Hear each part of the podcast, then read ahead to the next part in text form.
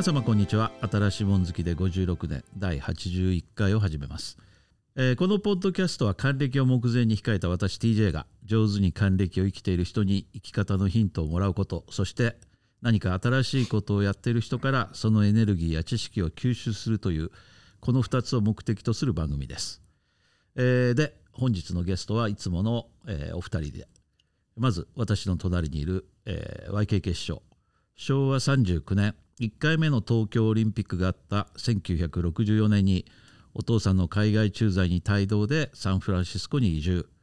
親の帰任時にもアメリカにとどまり結局日本に帰国しなかった帰国子女 YKK 師匠です、はい、こんにちは。えーそれから、えー海の向こうセブから、えーバスターさん、えーロスメルボルン香港中国のトンガンを渡り歩き今はフィリピンのセブで大型バイクのトライアンフを乗り回す不良老人、えーそして何といっても今話題のって言ったらここからちょっと違う の。この間までやってたあの NHK 朝ドラそうそう「カムカムエヴリバディ」でさだまさしさん演じる平川先生の、えーカムカム英会話学校にほ実際に通い平川先生に直接習っていてしかもその後平川先生の会社で働いていたという。マスターさんです。よろしくお願いします、はい、よろしくお願いします。今日の前半は、えーこの間のあのあれにいただいたコメント紹介とそれから「カムカム」の話。で後半で あの私の知っている香港っていうのをねちょっとやりたいと思うんですよ。私の知ってる香港。古い香港ね。ね。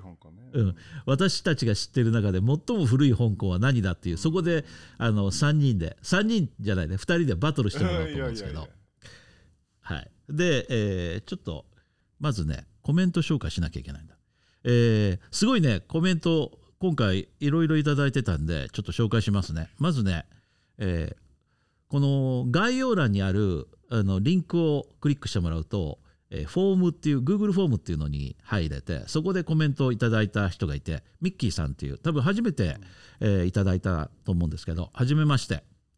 えー中華圏の文化にシンパシーを感じている身としていつも興味深く聞かせていただいております。ありがとうございます、えー日本ではなかなか中国に対するポジティブな情報が少なくとりわけ最近では中国脅威論など政治的な側面の情報ばかりで残念です、えーそうした意味でこの番組はとても興味深いです。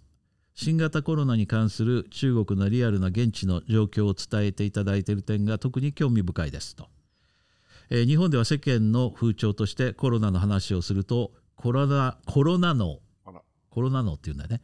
と揶揄されるなどすっかりコロナが話題にならなくなりました。私は今年オミクロン BA.1 に感染を経験しあ感染されたんですね、えー半月ほど療養施設で過ごしました。未だ後遺症に苦しむ日々を送る者の一人としてコロナを過小評価することの怖さを人一倍感じております。まあほぼ治られたんですね。よかったですね。えー私は現在40代後半ですが、感染後は体感的に10歳以上も一気に老け込んだように、体力も気力も落ちた感じです。えーさて、ロックダウンが続く上海の様子として、日本では、え4足歩行で街を巡回する大型ロボットが話題となりました。あこれ前、うちのあの事務所にあの友達が持ってきて、あのロッキーさんが持ってきてくれた中国のロボット、結構高いんですよ。あの、歩くやつね。歩くやつ、それにあのスピーカーを後ろであのガムテープでくくりつけてであのその街の人にこの出歩いてたら警告するみたいなそんなことやってるのが映像確かに流れてたね。それのハイテクな大型ロボットに拡声器をガムテープでぐるぐる巻きにするローテク度合いとのコントラストにしびれました、まあ、中国っぽい絵だったよねあれはね確かに。えー他にも無人コンビニやロボット宅配便など世界最先端な中国のハイテク事情をテーマにご紹介いただければ幸いですと。いうことで、えーありがとうございます。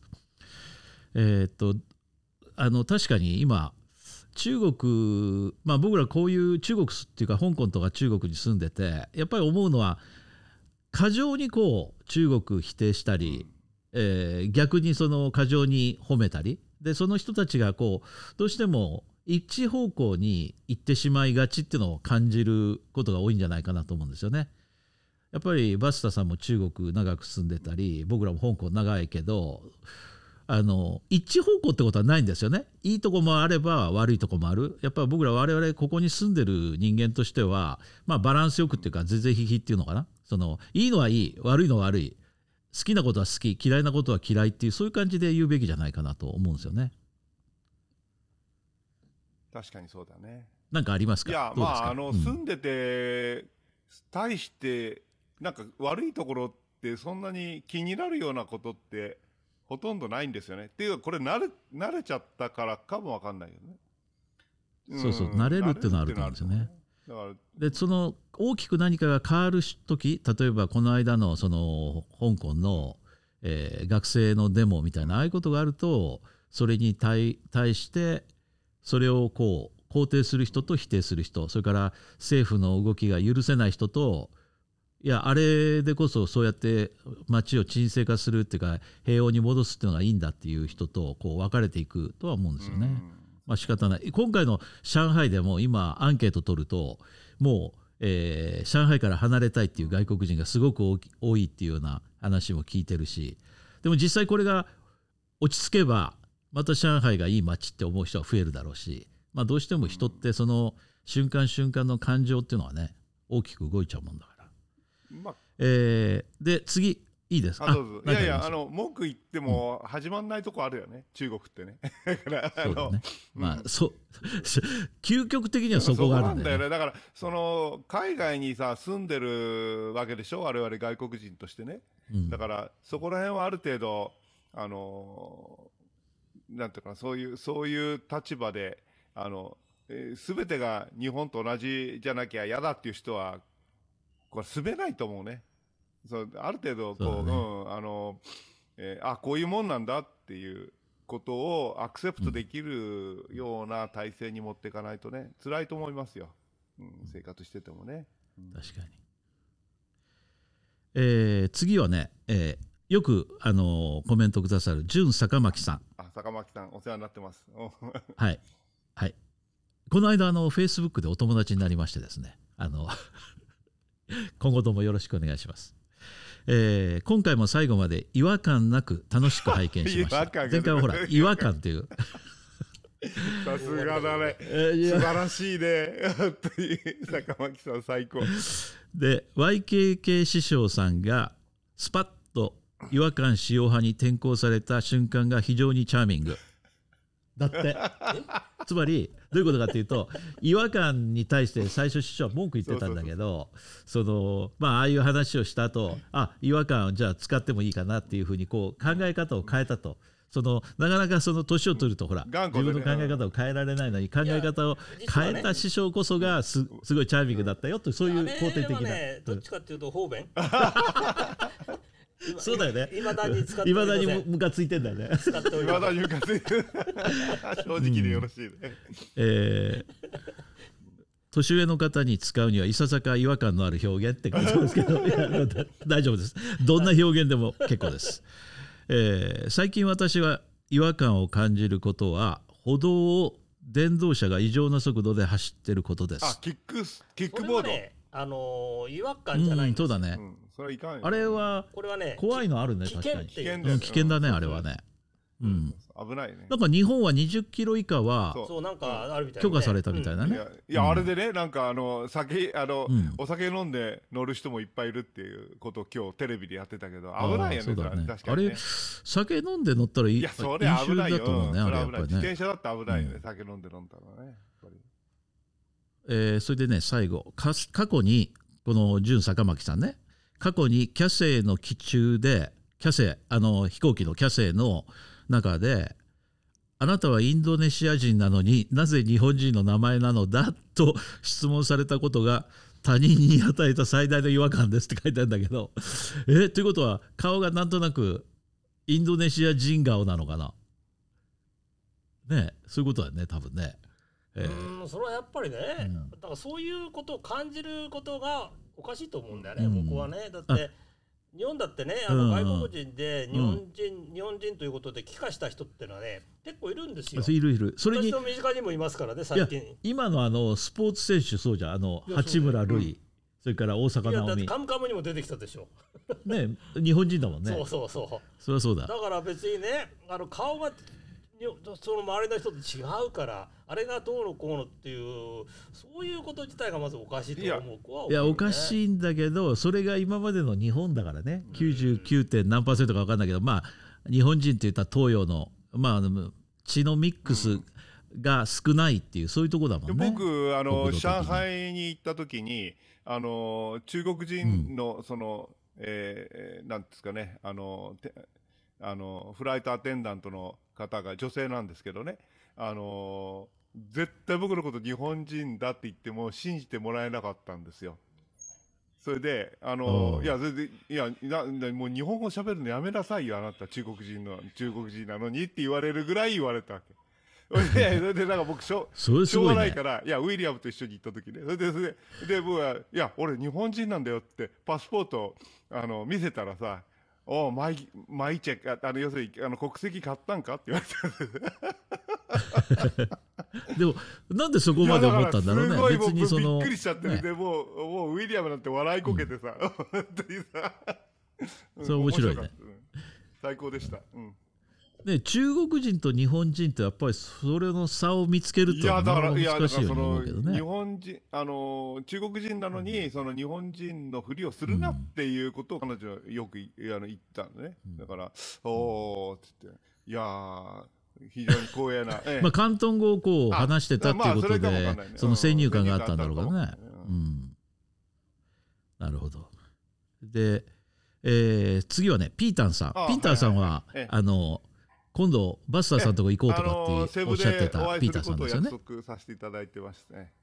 え固い絆をええあれした方ですけどもやはりある程度の年齢を重ねた方の会話は楽しいですね。そう思う自分もそちら側の人間なんだなと実感しますと。えー私と同級生なんですよね。だから昭和39年生まれくらいなんですね。えー来月はバスターさんにおじさんパワーをいただきにていますって。おじさんパワーで。来来来月ぐらいらしいですから楽しみにしてます。えーそれからね、えー、マヤ陽子さん、えー食器洗い機が壊れたのでお茶碗を洗いながら最後まで聞きましたよ。ありがとうございました。違和感なく聞きました。ということでありがとうございます。す、あの、視聴者さん、素晴らしいセンスだね。皆さんね。素晴らしい。必ず違和感を混ぜて。こう言って。すごいね、これ。こういうセンスが、やっぱりすごいね、やっぱり。うんさすがですで次ね淳777さん、えーこの方もたまにいただく方ですけど、最後まで見ましたよありがとうございます。えーありがとうございます。で、ここから大事ですよ。バスターさん、同姓同名の人を探してください。はい、探します。あの、あ、その大道さんとこ行って。あの、これはあの前回聞いてなかった人のためにちょっと補足すると、えーなんとバスターさんがスマイルそうそうそう。デンタルだけ歯医者さんに行ってでその名前を言ったらあなたは大道工業の社長さんですか？あのって。川村健一さんですね？って言われて。え？ー違いますよって言った。だって12月12日そう。1950え？そう。53年？の12月12日で誕生日も名前も一緒。しかもそれが狭いそのセブンの中にいる日本人っていうすごいすごい人がいるっていうことが分かったってことタルもですね。そうだけど、まさかそのフィリピンエアラインでもね、あまあ、フィリピンエアラインフィリピンエアラインもね。フィリピンエアラインのあのマブハイマイルでもあの同じ質問を受けて。で、ここにもうその会わなきゃいけないような気がしてるんですけど、向こうは迷惑だろうね。そうそうそうそういう問題あるんですよ。あの前覚えてます？その問題あるんですよ本当あの僕も自分の名前が当時正也っていう非常に田んぼの田に道路のロードやこれで当時正也っていう非常に珍しい名前なんだけどある時バスターさんからメッセージが来て「あ当時君の名前誰かにか使われてるよ」って言われてえっと思って見たらあの本当に当時正也さんっていう同姓同名の別人がフェイスブックにいらっしゃったんあだねれ？あれはでのちゃんとした人なんですよ。だちゃんとした人だってあの、うん、こ友達関係とかその方の友達関係とか見てもちゃんとした僕よりはるかに立派な方でで僕はちょっと調子に乗っちゃってメッセージしてあお友達申請をしたんですよ。そしたら無視されましたそれはいや嫌なんだよ。嫌な人もいるんだ。嫌なんだよしかも、いるいるいるいや、俺もそうだと思うよ 誰かから言われたら嫌だと思うよセブンの中でさ、うん二人いたらやっぱ嫌じゃん。その、川村さんって嫌だねいう人いるのにさ、もう。うんほんとそうそうそそううそうそう。なんだよって思うよね。うんめむしろ迷惑。シッシッとか言われて、そうだ。失礼しました。こっち側の一時のその興奮っていうか感激で 相手にそれを押し付けるとやっぱりその良くないよね。それを感じましたね。えーそれからえっとアスカルさん。はいはい。あの今はええ。フィリピンから今は、えーベトナムに移られたアスカルさんえーちょっと「岩」という言葉単語を調べてみると「岩」という単語もありますねと。そうですね。違和感は多分その「岩」ありきの単語であったと思われます。本来は体や心の調子が悪いことと出ていますね。それが転じて周囲の雰囲気に合わないことと出ていました。まあそういうことでしょうね。だと言っても正しい昔は使われなかった、うん、そうかもしれない。で、えーここから大事ですよ、えー同姓同名での思い出はフィリピンの入国の際イミグレイミグレの女性が私のパスポートを見た途端顔色が変わり「You are wanted お」う。と大慌てで警察を呼ばれてそのまま別室に移され取り調べを受けました。マジですか？そので話聞いてないの。長い取り調べの後最終的には背中に入れ墨があるかどうかが決め手になり無罪となりましたがその同姓同名え？ねうん、あったらまずかったよね。えーすで無罪となりましたがその同姓同名の人と私は誕生日も同じであったそうですとこおー。いやだからねあるかもわかんないよそれ、うん、あるんだね、えーあと一歩で無所に送られるとこでしたよってい マうそれでこれがあの、えーその YouTube のコメントであったんですけどその後に僕とあのアスカルさんの間でそのどうでもいい会話が延々と続くんですけどそこはちょっとあまりにも あの品がないので割愛しておきます。興味のある人はぜひそこを見てください、えー次えっと中村さん。あの、はいはい幸男中村さんはいよくコメントくださる、えーレッドブル飲んだ気分になれました。っていうことでレね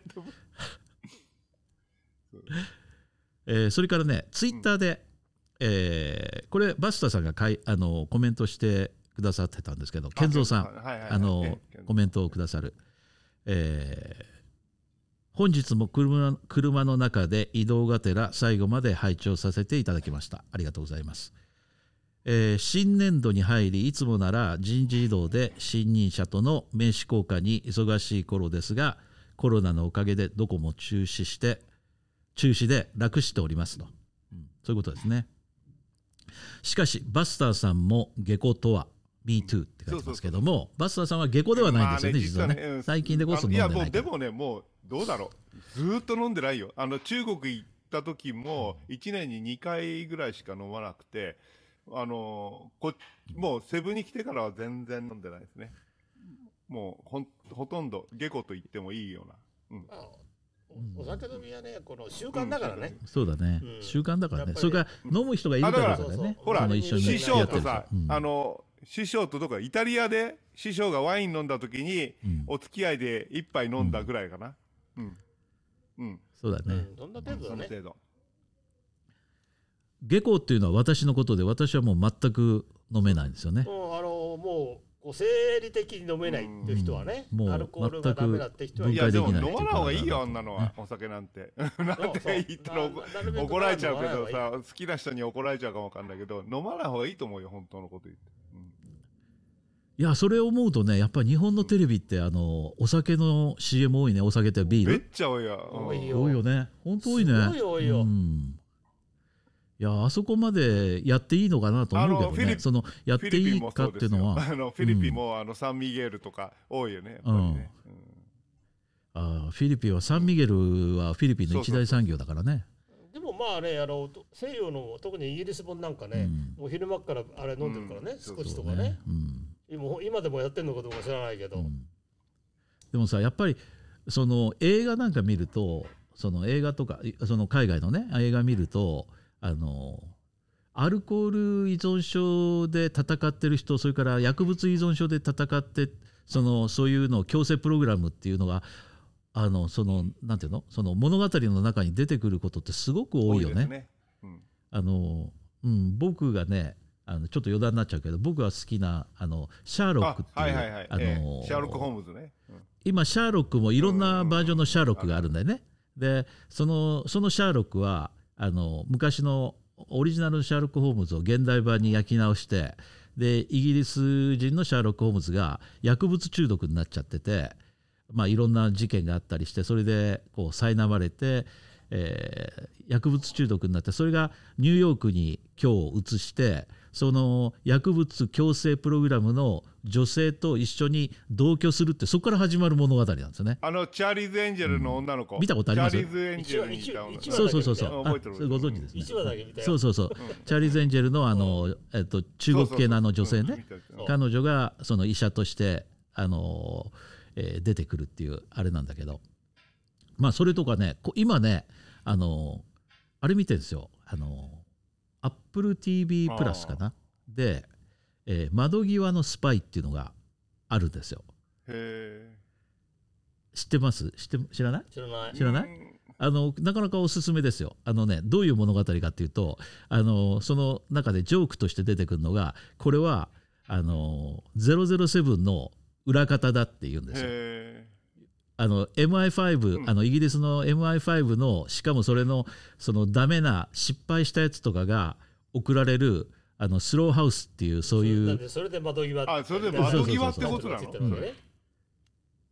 そあのそうそう。そのその場所のところがそうまあショムニですよ日本の、はいはいうんショあの昔あった、ねはいはい。うん。ショムニ的、うん、で失敗したりして、出来の悪いやつとかをこう送り込んで最後そこであの詰めとくっていうそういうところがあってそこのが活躍する物語っていうことなんだよね。でもそこのトップはあの実はその本当はすごい切れ者ででもそこのその前にあある事件があって事件は明かされてないんだけどその事件で非常にそのダメージを受けて今はそこの所長をやってるんだけどっていうそういうドラマでそこにすごく面白い。これをあの今ね AppleTV ってあのき毎週金曜日にアップデートされるんですよ。だから今まだこれ途中で終わってないから今見ると途中あのイライラするところで金曜日を待たなきゃいけなくなるんだけ でも非常におすすめです。なんかネットフリックス近頃つまんないからね、アップル TV 今度入れてみようかな。うん。うん、AppleTV はさだってあの iPhone 買うと半年ぐらいはタダで見れるんだよね。もうなんかそれ使っちゃったんだよね。見ないまんまほったらしして。うん、ああそうかそうか。あのね今 AppleTV でおすすめはねそのスローハウスっていうそれね。それからねあの We Crashed っていうのがあるんですよ。あのあの WeWalk ってあの、えーコワーキングスペースってあるでしょ、はいはいはい。うん。あのはいは事務所で。ああのいや要するにそのいろんな人があの集まってきて机貸しみたいな感じでやるやつ？机貸しっていうかうん。そうそうそうそう。そこであのすごいその恐ろしい勢いで増えて香港もあの日本人クラブのあの、うん。綺麗なうん。下に DJI があって、うん。え5階に日本人クラブ、それでその上が WeWalk だったよね、あのあそこのあれのその始まりからそのまあし、うんえー IPO するっていうか、その株式公開するようなところまでが今まだ途中なんだけどやってるんだけど孫さんが出てくるんですよ。そうだよね。彼っていうのはあのもうかなり、りこううん。そうそうそうそうそう。だからそのかなりあの最初にいろんな投資家からお金もらってやりだしてそのあ全然儲かってないのに、その事務所をいろんな国にこう開いていく中であのキャッシュが詰まってきた時に孫さんが話聞いて一発ですごいあの投資をしてくれたんですよね。でそれで息吹き返してそこからまたやりだしてそこからっていうその今ちょうど公開されてるのそのぐらいまでかなまた金曜日に、うん、あのリアルベーストオントゥルーストーリーっていうかベーストオンあなんだあのアクシャルイベントかな？なんかそういうことで必ずあの出てくるから、まあ、事実にほぼ基づくっていうそういう感じだと思うけど、まあ、孫さんもだから違う人がやってるんだけど。あの、孫さんじゃないよそうだろうもちろんね。役者がやるんですよね。うん、ソフトバンクとして出てきますね。というそれもあるんだけど。まあちょっと話はそれちゃったけどその最初のねその窓際のスパイっていうそれもあのそこに働く女性スタッフがまあある多分すごい心に傷を負ってアルコール依存になっちゃって今アルコール依存からこう立ち直ろうとしててそこでやっぱりそのそういうなんていうの？アルコール依存症の人たちが、まあ、教会だとか、えー町のタウンホールみたいなとこ集まってそこでみんなでその「あ私はなんとかです」はいなんとか。っていうよくありますよねそういうのね。あのそれそれをやってるっていうシーンがあって。やっぱりだから飲める分彼らはやっぱアルコールを分解する能力が高い分逆にその依存症になってしまうっていう。僕みたいに全く飲めない人間ってアルコール依存になりようもない。もう飲んだらもうそこでぶっ倒れちゃうしゲロ吐いちゃうからそこに行きつけないんだけどそういう人たちがいるっていう。だからああいう人たちがいる世界でそのテレビ CM でビールをプハーって飲んでるシーンがあるとそれでこう引きずり込んじゃうでしょまた。それがいいのかなっていう気がするというそういうお話をしたかったんですね。ちょっと余談すぎました、えーということでねコメントはこれだけいただいててもういつも皆さんありがとうございます。今後ともコメントが我々の力ですのでよろしくお願いします。エネルギードリンクだから。うん。で,、えーでここの前半のあの話なんだけどあのカムカムもうねカムカム終わって1週間以上経っちゃうんだけど、えーカムカムもう2週間になるかな？もう忘れたよ。おーだからそう。そう1週間ちょっと飛んじゃったからあれなんだけどカムカムがいよいよ最終回を迎えて迎えてしまってどうですか？カムカムカムロスいやなってます？もうだって大谷翔平がいるかあーなってら全然ないけど OK ねあそうだよね。バトンタッチしてくれたね。あのカムカムロスをこうカバーしてそう。あまりある。で今日ちょうどはもえーうそのあすあす初勝利え2022あの年シーズン。今日は、えー4月の21日で大谷翔平が1回に、えー二塁打で、でトゥーそベースヒットうそう。そういも打ったし。やあの、うん。は2点。そう。満塁でフォアボールで出塁したんですけど、それでその後もう一回打順が回ってきて、満塁でホームラン打ったらこれはえらいことになるって。だってそのいやもうちょっとでホームランだったね、うん。あと一伸びって感じだ。そうそうそうそうあのすごい高いさ、あの壁、低くしろよって言いたくなね、るフェンスがあるから。そうそう。もうちょっと低いねも日本の球場だったら入ってるよねあれね。面白かった、ね、うん。ちょっと悔しかったけど。あれでホームラン打ってたら本当面白かったよね満塁ホ変なことになームランでったよねその話題でね、うんうん。面白かった。ほとんど、ね。ほとんどまあパーフェクトで今日はそういうあれだったんだけど。でうん。あのフォアボール出してヒット打たれて、でそこから、まああのまああのシャットアウトできたんですけど、うん、まあでもろあの5回投げて切ってるから勝利投6回手の権利があったんですね。6回投げ終わったでしょ。うん、6回終わった。6回終わったんですか、うん、そうそう。6回投げ終わってただから7回から、うん。7回にいやいやヒット打たれただからいや六うん。あごめんごめん5回まあそうそうそうそう6回で打たれたそうそうそうそう。そうだよね。でうん。6回で打たれそうそう6回途中で降板だよね。だから。あ途中じゃないよ、途中じゃないよ。でもそのうん、途中じゃない。あ途中じゃないの？あの、ろあのーあヒットなんかヒット打たれてその後ヒット打たれてたから。マウンドにあの、うん。コーチが行って、うん。あのあ大丈夫ですよってもう、うんあのうん。抑えますからっていうような会話をしたんだと思う。想像だけど。それでその後ちゃんとしっかり、うんうん。しっかり仕うんうん事して、想像で。それで終わったんですねだからああのーえそれはそれは立派ですね。じゃあそうそう。6回投げ切ったんだ。それとさ今今年からほら、あのピッチャーをその交代しても DH はそのまま継続っていう大谷翔平ルールが適用になりますが、おこれはね。もうね大谷さんうルール変えさせたんだねルール変えいやこれねラ大リーグのこの懐のなんていうの？太さっていうの？ちゃんとあのそうだね。そう思うね。ん懐やっぱ深いね。あの要するに見る、まあ懐といえばしそうそうそう。だからそれだそうそうそうそうそうだね。あのそっちの方が金が取れると思えばそっちにちゃんとそう柔軟にね。うん。どうしてもこう日本だとその伝統的なルールを変えるってことに対して、うん、そうなるけど儲かるならそれやろうけど。ねそういうことだよだからファンサービスだよ。ファンサービス、まあ儲かるっていうことと楽しい。そうだよ。ファンサービス。そこだねお客喜ぶイコール金儲けイコールそうそうそういうやろうってことですいうそこだね。だだからそれはいいよね。いいなと思ったメジャーリーグ素晴らしいと思いますね。うん、でそのということは別にその安子が、えーどうなってようがロスは大谷が完全に解消してくれてるそういう話です いやただただこれで怪我でもされたらどうするよ本当に。だからさ安子さんがアメリカ行ってアメリカでの安子さんの生活をちょっとあのもうちょっとなんか出してほしかった、うん、描いてほしかった。描いてほしかった。っていうのはある。まあね限られた時間内だからしょうがない、うん、そうだね、うん、まあ100歳まで生きたってことは分かったから。そうすごいよね。100年物語でほぼ最後までうん。生きてたんだろうね。うん。面白いよね。ね。いやーいろんな最後に本当伏線回収がほぼ終わって回線回収伏線を回収されなかったのはあのーえー弁護士だよ。そう弁護士先あそう生だね。うん。そうそうルイちゃんの最初にデートした。一番先にほらちょっと。ね。うん。彼はあれ置き去りだよねあそこで。置き、去り。うん。なんかただのひどい人みたいな感じが残っちゃったね。去っていったというね。うん。うん実際にはまあルイちゃんがそのうんまあまあ逃げたから弁護士が悪いわけじゃないと思うけどその印象としてはあんま良くないよね。そこでもあとあの選択も持って追いかけてきてほしいよね。それぐらいの気概を見せろよっていうそういう話になるね。そうそうそう。でもう忘れちゃったから話もできないよね。いやでも最後のビリーに気が付くのがあのほら手裏剣のキーチェーンだったキーチェーンねキーチェーンを落としたのがいやそこでね僕は一つそうそうそれを言われて思い出しました一つ。あの、はい。文句つけたい。あのねビリーがあのキーホルダーを落としてであの日向があもしかしてあの小さい時にあったあなたがこのあのビリー彼だった私の初恋の人だったのねっていうの気づくよね、でそこで物語がまあ終わるわけでしょ？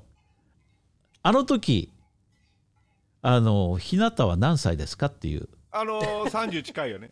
もうちょっとそんなもんじゃないよ。いや違うでしょ。だってさあれだって物語としては2025年までの物語だったよねそうだよ。だから日向って僕より1歳若いんですよ。つまり昭和40年生まれ。れ僕今57でしょ。ってことは2025年には60になるんですよ。つまりあれ彼女ははないよね。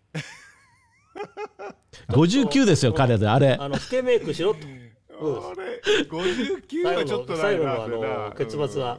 うん。ちょっとないな。ちょっとないよね。いくらなんでも。うん。なるほどね。うん。いやそのね僕もあ30歳ぐらいかなと思ってたんでよくよく考えるとさうん。59じゃ30歳ぐらないいにしてほしいね。あの設定をね。うんそうとしてほしいよね。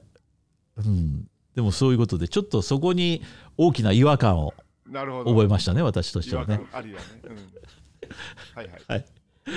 まあそういうことでね、えー前半はこのぐらいであのあんまり語れなかったけど、はいまあそういうことで、えーにしましょうかじゃあ後半はまた木曜日ということで